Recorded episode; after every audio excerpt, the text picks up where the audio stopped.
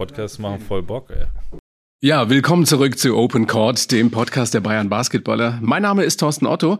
Wir wollen so kurz vor der entscheidenden Phase in der BBL natürlich darüber sprechen, wie heiß die Mannschaft auf die deutsche Meisterschaft ist, ob sie auch wirklich schon ready ist.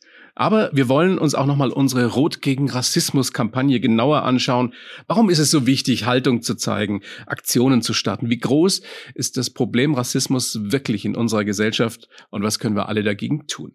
Meine Gäste Isaac Bonga und zugeschaltet aus Italien ist Till Hoffmann, Kulturmanager und Vorstand von Bellevue di Monaco, dem Wohn- und Kulturzentrum für Geflüchtete in München, bei dem sich ja auch der FC Bayern Basketball engagiert. Servus Till, schön, dass du zugeschaltet Servus. bist. Du sitzt aber jetzt nicht direkt schön. am Strand, oder? Nee, 50 Meter weg, es ist viel Wind. der Isi guckt schon ein bisschen neidisch. Naja. Kennt ihr beiden euch persönlich? Habt ihr euch schon mal unterhalten, ausgetauscht? Ich glaube nicht. Nee, wir kennen uns noch also, nicht. Nee, nee. Ich Aber ich kenne dich, Easy. Finde dich gut. Ja. Und du siehst den Easy ja auch mit seiner spektakulären Haarfarbe. genau. Easy. Wie würdest du die selbst beschreiben? Was ist das für eine Farbe? Lila. Es gibt so ein ganz normales, etwas ähm, prickelndes Lila, würde ich einfach sagen. Ja, sehr schön. Dennis Rodman Gedächtnisfrisur. Ja, genau, genau, da wurde ich wahrscheinlich ein bisschen inspiriert. Ich mag halt Fashion, ich mag halt Klamotten, ich mag halt so ich, ich selbst zu sein, deswegen ähm, ist es halt so eine Sache, wozu ich halt auch wirklich äh, stehe. Till, wie findest du die Frisur von Izzy? Großartig, die kommt auch wieder. Würde dir auch gut stehen. Genau. Ja, ja, wenn ihr auch wenn ihr jetzt alles gewinnt, dann lasse ich es mir auch so viel. Aber ihr müsst jedes, jedes Spiel gewinnen. Wie kam es in der Mannschaft an, Isi, als du das erste Mal mit den lila Haaren da in die Kabine kamst?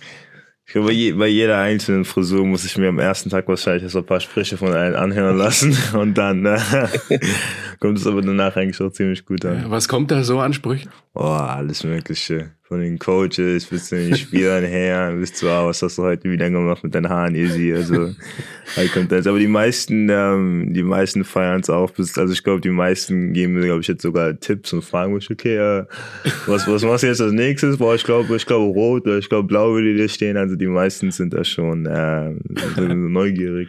Und Coach Trinkieri, der schüttelt wahrscheinlich nur den Kopf, oder? Äh, aber der, der, da kam gar nicht so viel von Coach Trinkieri. Äh, da war es einfach nur so, Diesmal ist es lila.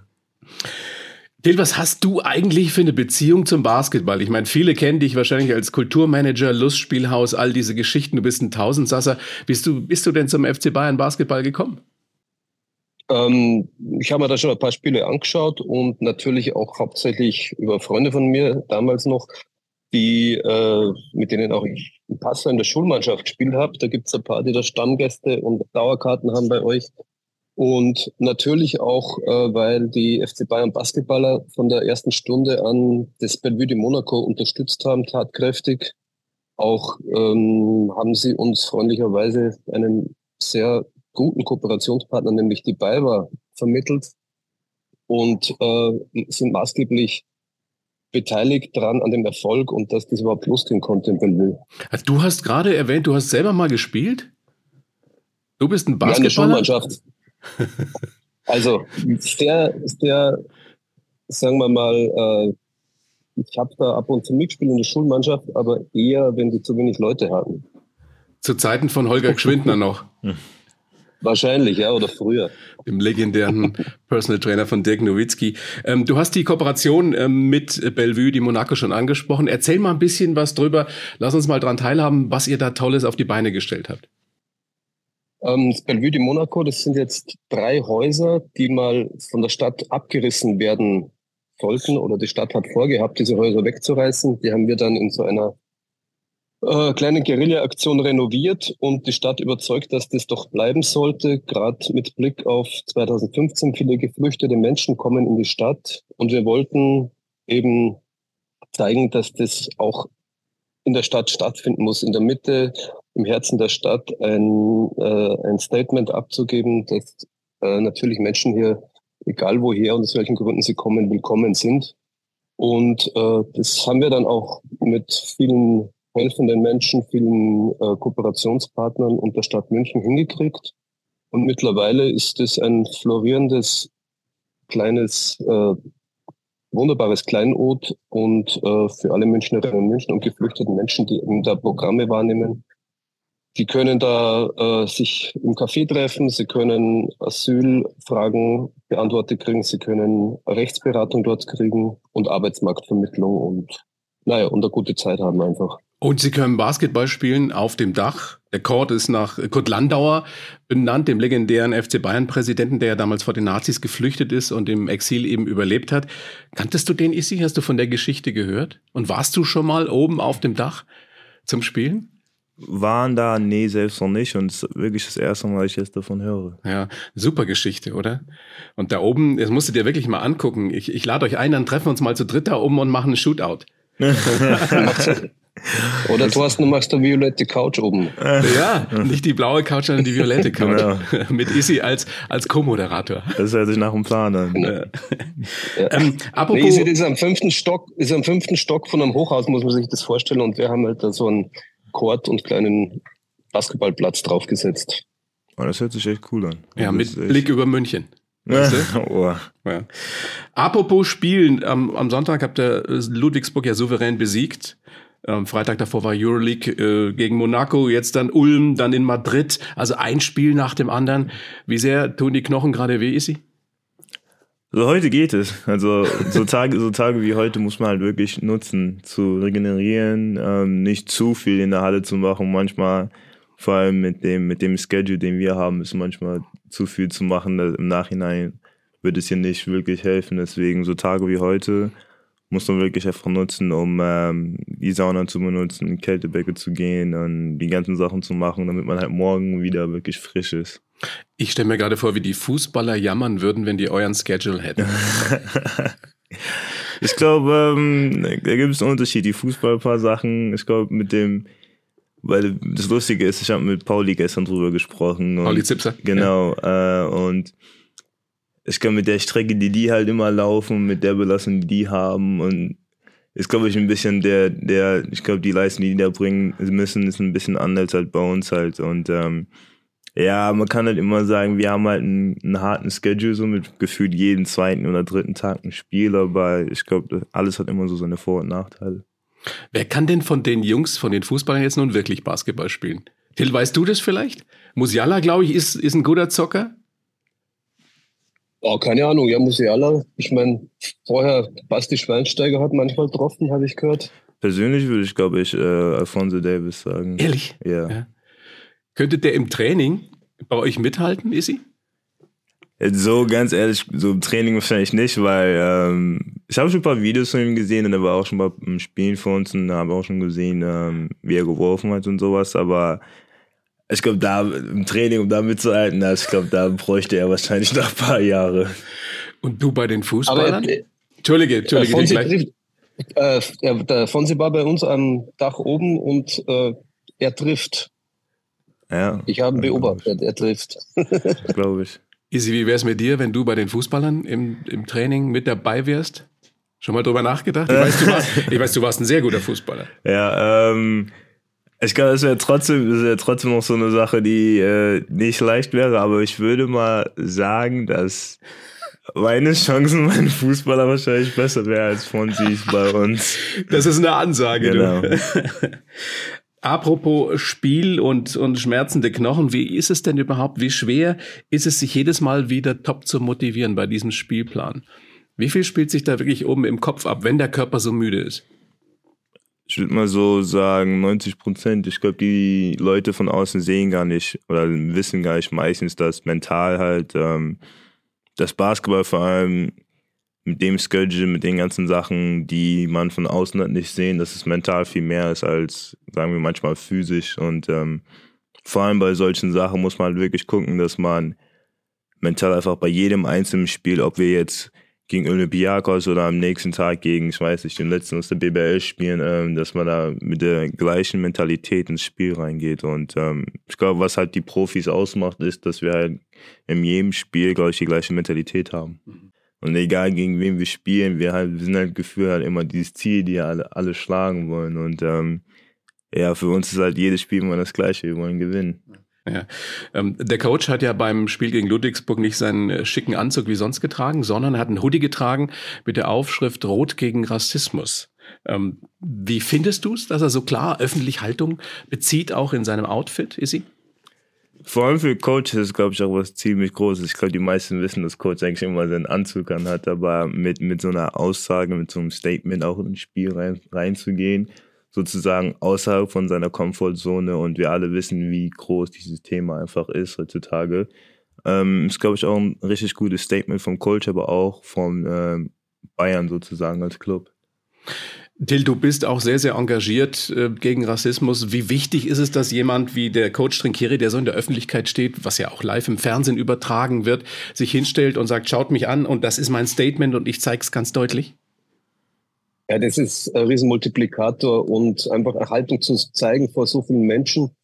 Ähm, das kann man auf einer anderen Art mit Demonstrationen und sonst was erreicht man das gar nicht, wie viele Leute diese Menschen, die prominent sind und eben äh, in der Öffentlichkeit stehen, da, das ist, kann man gar nicht hoch genug bewerten. Ich glaube, es ist für ihn auch nochmal wichtig als Italiener in der jetzigen Regierung da in Italien, die sehr rechts ist und ähm, wo auch wieder ganz unmenschliche Sachen passieren mit geflüchteten Menschen, äh, da auch Haltung zu zeigen und da auch in sein Land wieder hineinzustrahlen. Also höchster Respekt und es gibt Kraft für alle, die in dem Bereich zu tun haben. Er kommt ja auch selbst aus einer Multikulti-Familie, wie er selber sagt. Also er hat Erfahrungen mit Rassismus im engsten Umfeld. Glaubst du, dass man mit solchen Statements oder auch mit einer Aktionswoche wie Rot gegen Rassismus Menschen zum Nachdenken bringen kann, die da seltsame Ansichten haben? Er ist okay. Easy, dann okay.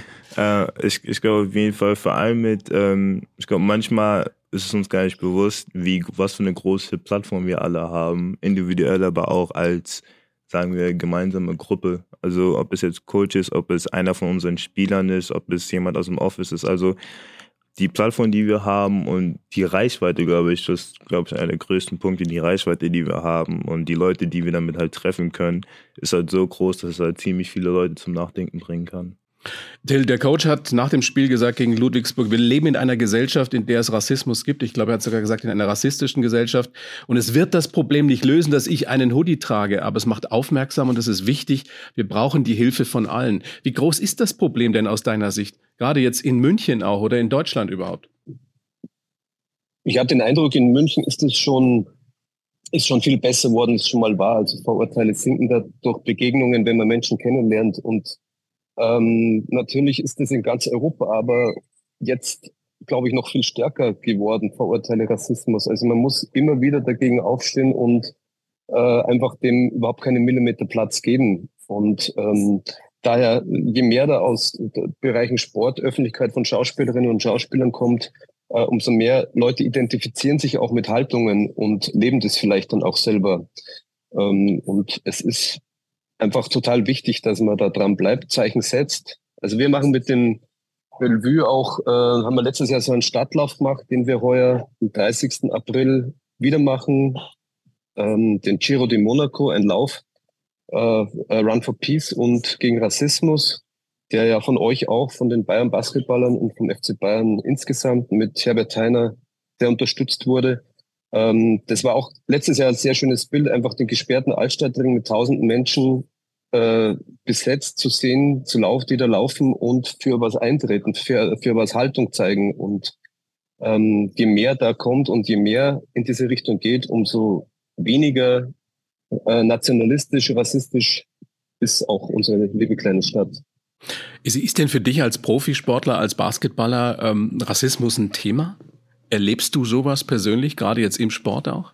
Auf jeden Fall. Ähm, ich glaube, Rassismus ist einfach eine Sache, die so, ich glaube, man sieht es meistens bei, bei Kindern und sowas. Ich glaube, die größte Sache, die bei uns ist, ich glaube, wir sind halt die Vorbilder, die halt allen zeigen müssen, wie man mit so einer Situation umgeht, weil Rassismus ist eine Sache, damit wirst du nicht geboren. Ist halt meistens irgendwo gesehen oder erlernt und Kinder sind halt meistens in dem Blickfeld, muss man einfach sagen, die solche Sachen sehen und dann damit halt aufwachsen und dann in ihrer eigenen Art denken, dass das Richtige ist. Und leider, leider, leider muss man halt sagen, heute im Sport ähm, erlebt man sowas halt ziemlich oft, ob es im Ausland ist, ob es im eigenen Land sind. Leute außerhalb vom Feld, die da manchmal denken, dass sie ziemlich viel Power sagen. Und wir, wir wissen alle, wie, wie stark Wörter sind und wie, Beispiel, ich glaube, meistens ist es so, dass Leute gar nicht wissen, wie hart manche Wörter oder manche Sachen, die die sagen, jemanden eigentlich persönlich treffen. Was hast du da schon erlebt persönlich? Also was haben Leute zu dir schon gesagt?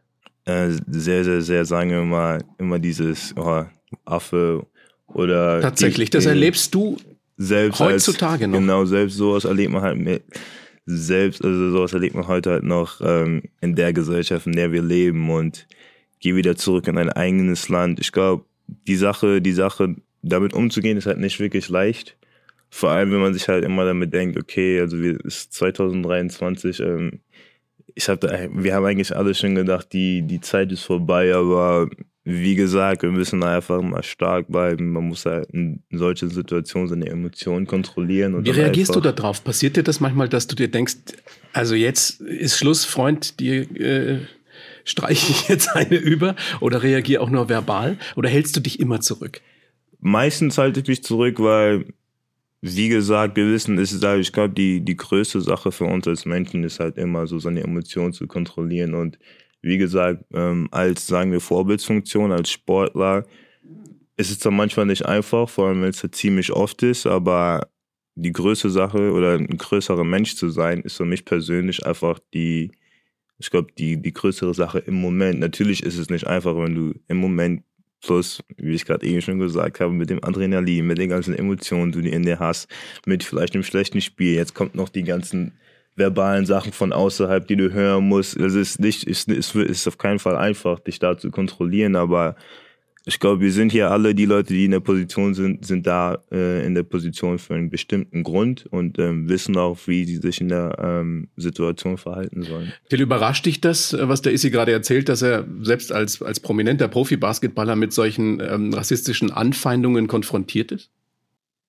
Ja, nee, überrascht mich nicht. Man kriegt es ja auch mit. Wir kriegen es auch bei den Jungs mit, die bei uns im Haus leben, dass da immer ähm, auch bei denen ist natürlich nicht so, die stehen nicht so in der Öffentlichkeit, aber dass die ständig auch wenn die Arbeit fahren, äh, im Zug kontrolliert werden oder äh, immer unter bei manchen äh, Polizistinnen und Polizisten auch so mit einem Vorbehalt äh, da durchmarschieren und einfach Vorurteile sind halt dann doch noch sehr vorhanden und das ist grausam eigentlich. Und äh, es ist, man muss da einfach anspannend, ganz stark dagegen stehen und die Gesellschaft da mitreißen. Und in dieser Kombination, wie ihr das macht, finde ich das großartig mit Tod gegen Rassismus und möglichst viele internationale ähm, Geschichten da dort vorzeigen, wenn die, wenn ihr in der halben Welt unterwegs seid, das ist das Allerbeste, immer Haltung zu zeigen und einen Millimeter dem Rassismus Isi, heute bist du der, der erfolgreiche Profi-Basketballer, der in der NBA gespielt hat, jetzt bei den Bayern spielt. Das war ja nicht immer so. Du warst irgendwann mal der kleine Junge, der in Koblenz aufgewachsen ist und aber immer anders aussah als die anderen. Hast du Rassismus in der Kindheit erlebt schon? Auch schon, aber ich glaube, in der Kindheit war es halt eher so, dass ich, dass ich erst später, als ich etwas älter war, realisiert habe.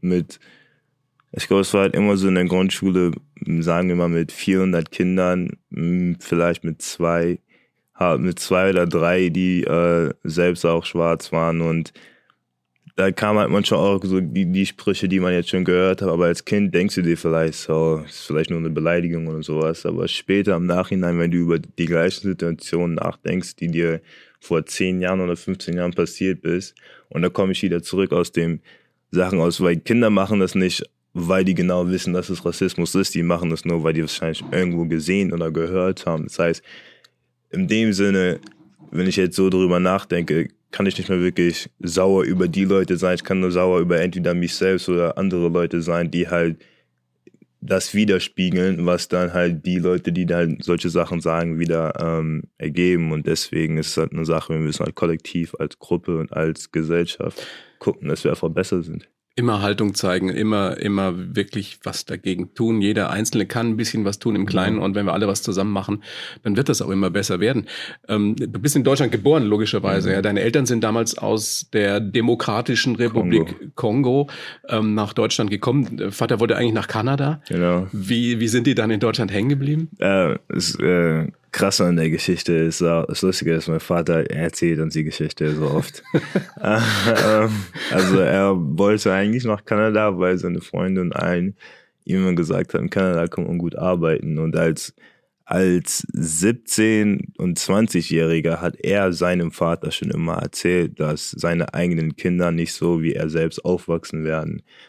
Und das Krasse daran ist, mein Bruder, der, äh, der Fußballer Tarsis, der. In Braunschweig spielt er. Ne? Genau. Ne? Ähm, er war jetzt vor, er war letztem Jahr zum ersten Mal jetzt im Kongo, äh, da wo mein Vater wirklich aufgewachsen ist. Und ähm, es kamen halt ziemlich viele Leute zu ihm und haben gesagt, ja, dein Vater war immer der Verrückte, der immer auf der Straße rumgeschrien hat und gesagt hat, seine Kinder werden nicht so aufwachsen. Und er hat mir das erzählt und meinte so, ja, so viele Leute kamen zu mir, haben das immer gesagt. Wow. Das heißt, das war schon krass. Und ähm, also für ihn dann einfach nach Deutschland zu kommen, hat dann hier gearbeitet, hat halt noch keinen richtigen Pass, deswegen haben die dann zu ihm gesagt, okay, bleib lieber hier, arbeite lieber hier, weil falls du, wenn du vielleicht nach Kanada gehst, kann die Möglichkeit, ist halt ziemlich hoch, dass du dann wieder zurück nach Kongo deportet wirst. Und ähm, zufallsmäßig hat er dann in, in, Deutschland meine Mutter, die auch hier war. Die auch aus dem Kongo genau, kommt. Die aus der, der, hier in Deutschland kennengelernt. Genau, in Deutschland, die sogar aus der gleichen ähm, sozusagen äh, äh, Stadt oder gleichen halt Dorf im Kongo auch kam. Hier in Deutschland mit meiner äh, ältesten Schwester, sie hatte meine älteste Schwester und mein Vater hatte meine andere Schwester, äh, haben sich da kennengelernt und haben dann sozusagen hier in Deutschland eine Familie gegründet. Das ist eine romantische Liebesgeschichte. Ja, also, Aber sind die damals oder ist dein Vater damals vor dem Bürgerkrieg im, im Kongo geflüchtet? Ja. Es waren ja damals krasse ja, Zustände dort. Es war, es war eigentlich mehr aus dem Grund, weil ähm, also mein, mein Vater, also mein Opa sozusagen, ist halt gestorben. Und mein Vater hat dann gesagt, okay, er möchte halt sozusagen, also die mit, mit den ganzen Umständen, also so wie der überhaupt nach Deutschland gekommen ist, meinte er zu mir, ich hatte, also dass er ziemlich Glück gehabt hat. Also er ist sozusagen auf gut Glück in ein Flugzeug reingestiegen, um nach Paris zu gehen und ist dann sozusagen in Deutschland hängen geblieben. Also er ist wirklich ohne, ohne Adresse, ohne nichts, ist er sozusagen. Kann man sich kaum einfach, vorstellen. Kann man, also die, also es ist, es, also weil, wenn, wenn er mir sowas erzählt, ich realisiere halt gar nicht, wie, wie krass es eigentlich ist, weil ich halt selbst noch nie in so einer Situation war. Aber ähm, für ihn war das halt sozusagen, er ist sozusagen auf gut Glück einfach in einen ganz anderen Kontinent gegangen, ohne nichts. Mutig auch. Natürlich und äh, hat dann sozusagen von der ganzen Familie gegründet. Also äh, für mich ist es sowas einfach so Chapeau, Hut hoch, weil ich, also es wird, glaube ich, nichts in meinem Leben geben, dass ich ihm sozusagen wieder, wieder zurückgeben kann für halt das, für die, für die Blessing, die er halt unserer Familie ja. gegeben hat. Ja, du verdankst ihm im Endeffekt alles. Genau. Hätte ja passieren können, dass du auch im, im Kongo genau. Auf der Welt kommst und da genau. aufwachsen musst. Till, diese Geschichten oder ähnliche Geschichten, wie der Isi sie gerade erzählt hat, hörst du wahrscheinlich häufiger von den Geflüchteten im, im Bellevue, oder? Naja, natürlich. Das ist Leute, die nicht ganz freiwillig ihr Land verlassen oder weil es woanders eine bessere Perspektive ist, denen geben ja auch unglaublich viel auf und äh, die haben Hoffnungen und Träume, wie es woanders besser gehen kann. Und ähm, das ist natürlich total schön, wenn das so ausgeht wie beim Easy, der natürlich da in einem Land das Star wird und äh, in seinem Land und ähm, auch seine Familie zusammen hat. Und bei uns ist oft so, dass Familien zerrissen sind. Die, der eine Teil ist noch in Syrien, in Afghanistan oder sonst wo. Und ähm, die versuchen sich zu unterstützen. Die Jungs hier arbeiten und die Mädels und schicken auch immer Geld heim, so wenig sie auch verdienen hier noch immer. Aber ähm, es ist, es sind harte, beeindruckende Geschichten, aber es ist einfach die Realität, die es sind äh, 100 Millionen Menschen auf der Flucht und suchen neue Chancen, neue Beginne, neue, neue, neue, neue Anfänge. Und so kleine Initiativen wie das Bellevue de Monaco versucht es halt einfach möglichst gut zu unterstützen, diesen Neustart. Ja. Und Jetzt, jetzt haben wir ja genau. über, über Rassismus, über dieses äh, Problem in Deutschland schon, schon ausführlicher gesprochen. Isi, du hast es in den USA sicherlich auch erlebt. Ist das Problem, als du äh, in Los Angeles gespielt hast, in Washington gespielt hast, ist das Problem da noch ein größeres als hier bei uns? Ja, ich würde eigentlich, ich würde eigentlich sogar sagen, da ist das Problem etwas öffentlicher im Sinne von, dass man das einfach viel mehr so auf den Straßen oder generell in der Halle erlebt. Also in den USA ist mir schon ziemlich stark aufgefallen, wie sehr sowas on a daily basis eigentlich passieren kann mit den ganzen Was der rassistischen Alltagsrassismus. Genau, also mit den rassistischen Sachen. Und da das, was auch ziemlich gut ist, die ganzen Teams, also selbst in Washington, selbst in Toronto, in LA, die engagieren sich da schon ziemlich stark, dass man halt wirklich dagegen kämpft und dann muss ich wieder zurückgehen zur Sache halt. Wir haben halt alle diese, diese Plattform und das Beste oder das, das Schlimmste sozusagen, was man einfach machen kann, ist nichts zu sagen und einfach ruhig zu bleiben. Wegzuschauen. Genau, um wegzuschauen und ähm, da, da wurde uns halt wirklich allen immer ermutigt, wieder zu äh, wirklich einfach auch du, wenn du mit deiner eigenen Plattform da bist, etwas zu sagen, etwas, was dir auf dem Herzen liegt, einfach rauszulassen. Stichwort Black Lives Matters. Du warst ja drüben, als, äh, als George Floyd Genau. zu Tode kam, Opfer brutaler Polizeigewalt Genau. wurde. Wie schlimm war die Situation da? Wie hat es dich äh, beeinflusst? Äh, es, es war schon ziemlich krass. Ähm, ich war in Wash Washington momentan und ähm, da ist es mir, glaube ich, am meisten aufgefallen, wie, wie nah, aber auf der anderen Seite auch, wie krass sowas einfach sein kann, weil das sind solche Sachen, die passieren halt jeden Tag. Aber der Unterschied war halt nur, dass man ein Video davon hatte. Und dass man heutzutage in der Gesellschaft, in der wir halt leben, wird heutzutage halt alles äh, Video getaped. Das heißt, dadurch wurde halt dieses, dieses Erlebnis halt noch ein bisschen stärker mit den visuellen Sachen, die man halt sehen konnte. Und wir sind halt als Team auch aufgestanden, sind sozusagen marschiert zum Monument äh, von unserer Halle, von der äh, Capital One Arena zum Monument in Washington, sind alle zusammen als Team da hingegangen mit dem Black, äh, Black Lives äh, Matter T-Shirt. Und ähm, aber ich glaube, solche Sachen sind halt Sachen, die bis heute halt noch gehen. Also bis heute sollte man wirklich noch dran denken, was wirklich passiert ist.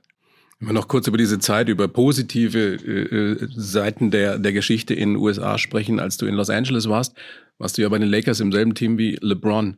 Es gibt auch so ein paar Szenen und so ein paar Fotos, die ich Ja. gesehen habe, wo du neben ihm stehst oder so. Wie ist das, wenn man mit so einem absoluten Weltstar in einem Team ist?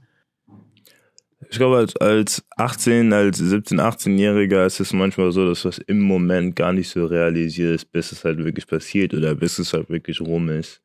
Und ähm, im Moment, daran denke ich halt manchmal noch, ähm, habe ich gar nicht, glaube ich, so gecheckt, dass ich mit LeBron oder mit Rondo oder mit Javel McGee oder mit den ganzen Leuten in, glaube ich, der gleichen Facility bin, in der oder in der gleichen Halle wie Kobe trainiert habe oder also so, so, so ganze, die ganzen Kleinigkeiten, die dir so auffallen manchmal.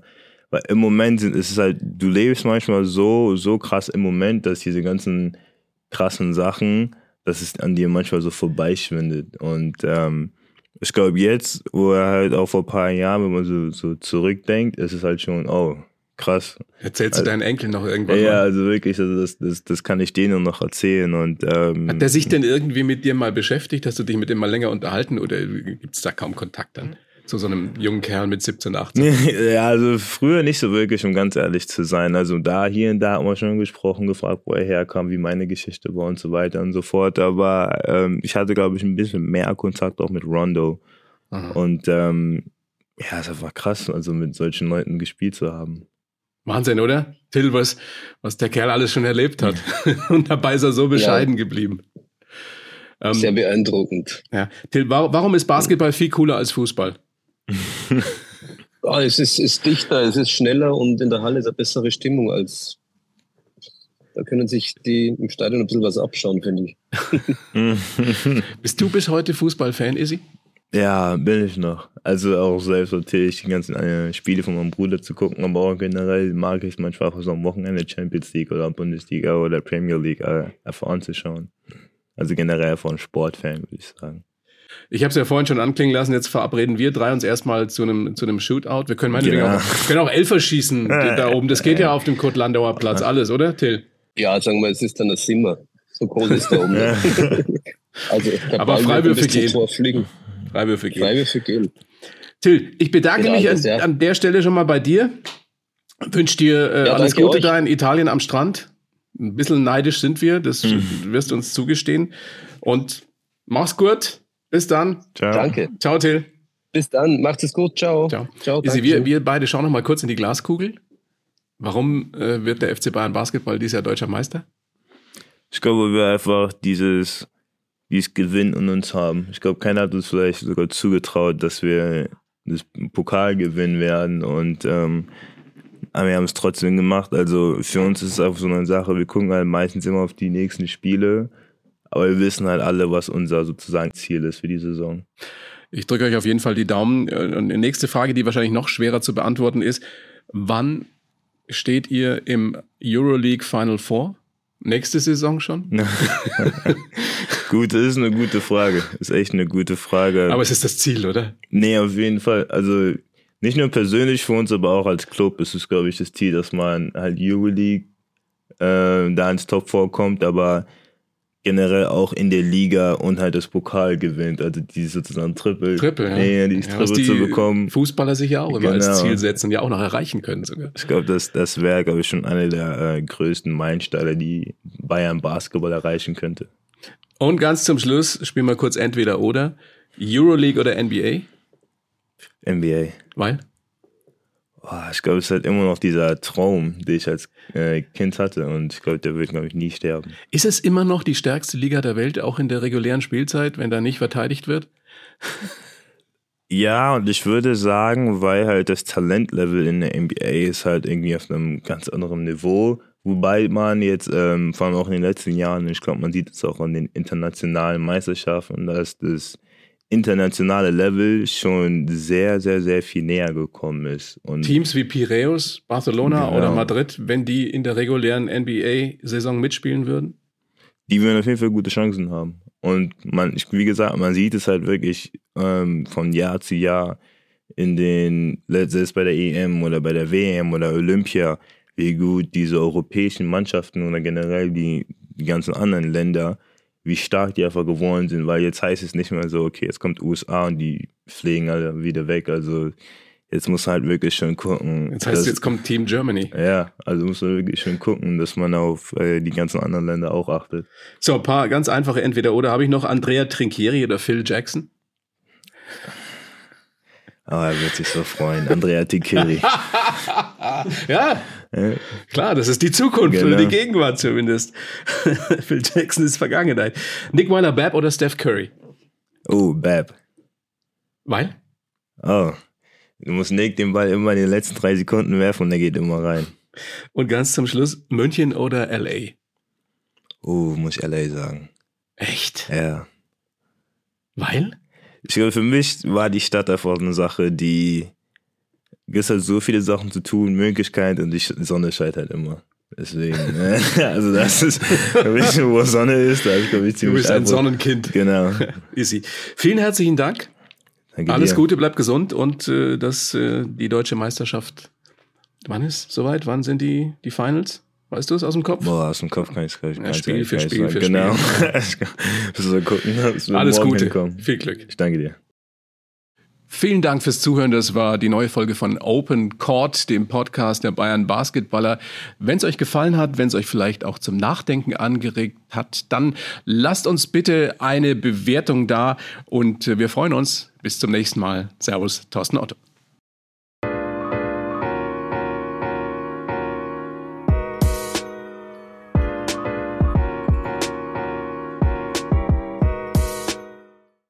Podcasts machen voll Bock, ey.